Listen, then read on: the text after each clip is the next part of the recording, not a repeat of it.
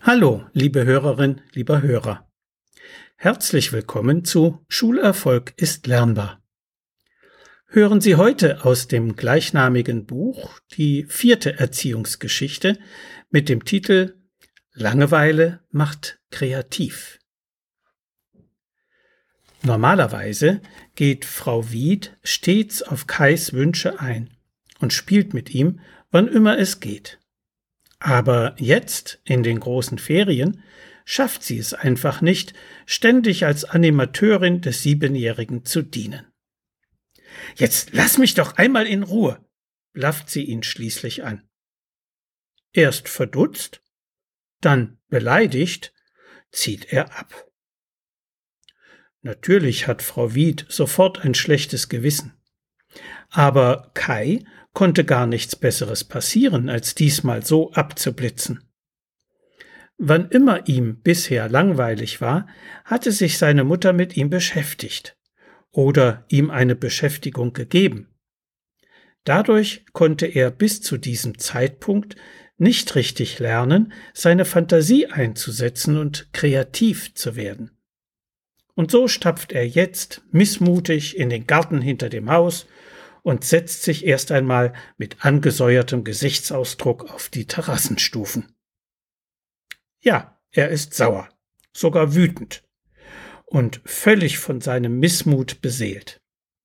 In dieser Stimmung ist natürlich kein kreatives Spielen möglich. Aber schließlich fällt sein Blick auf seine Ecke im Garten, die ihm sein Vater einmal abgesteckt hatte.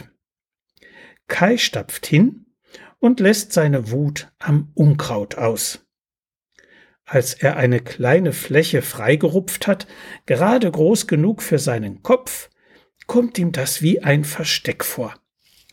Bäuchlings auf dem Boden liegend, kann er heimlich die Welt durch die hohen Halme um sich herum beobachten und Rache brüten. Aber bald lässt ihn seine Fantasie an Räuber denken.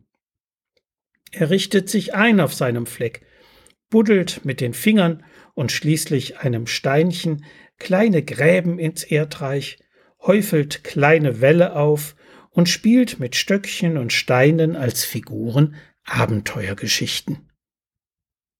Ein Mädchen würde in dieser Situation wohl eher andere Fantasien entwickeln und vielleicht eine Märchenszene erfinden oder ein Rollenspiel mit ihren Puppen inszenieren.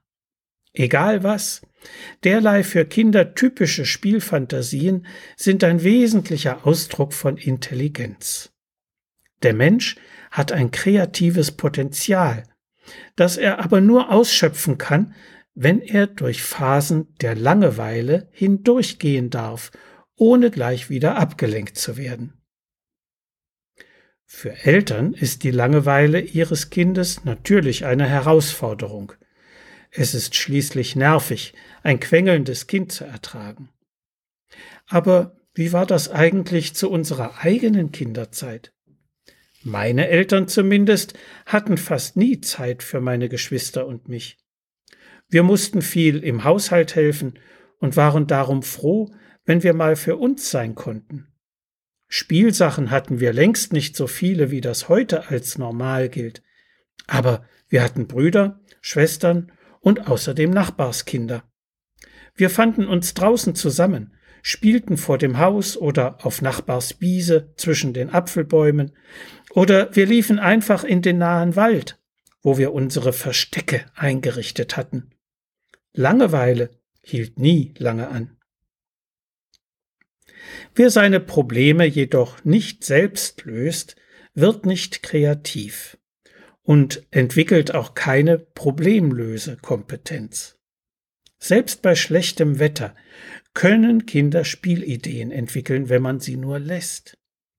Ein Satz wie Gell, Langeweile ist doof, macht den Kleinen klar, dass man sie versteht, aber ihnen ihr Problem nicht abzunehmen bereit ist. Wachsen können sie nur an selbstgelösten Problemen. Und außerdem gibt es kein schlechtes Wetter, sondern allenfalls die falsche Kleidung. Wer auch bei Regenwetter draußen spielt, stärkt seine Abwehrkräfte. Als Frau Wied ihren Kai zum Abendessen ruft, ist er so in sein Spiel vertieft, dass er gar nicht aufhören will. Konnte ihm und seiner Mutter etwas Besseres passieren? So viel für heute. Sie finden viele weitere interessante Erziehungsgeschichten und hilfreiche Sachtexte in Schulerfolg ist lernbar. Medu Verlag Dreieich.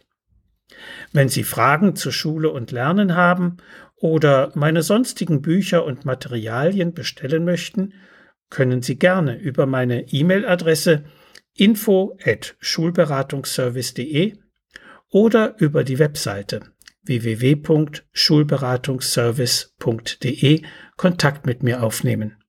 Alles Gute und bleiben Sie gesund. Ihr Detlef Träbert.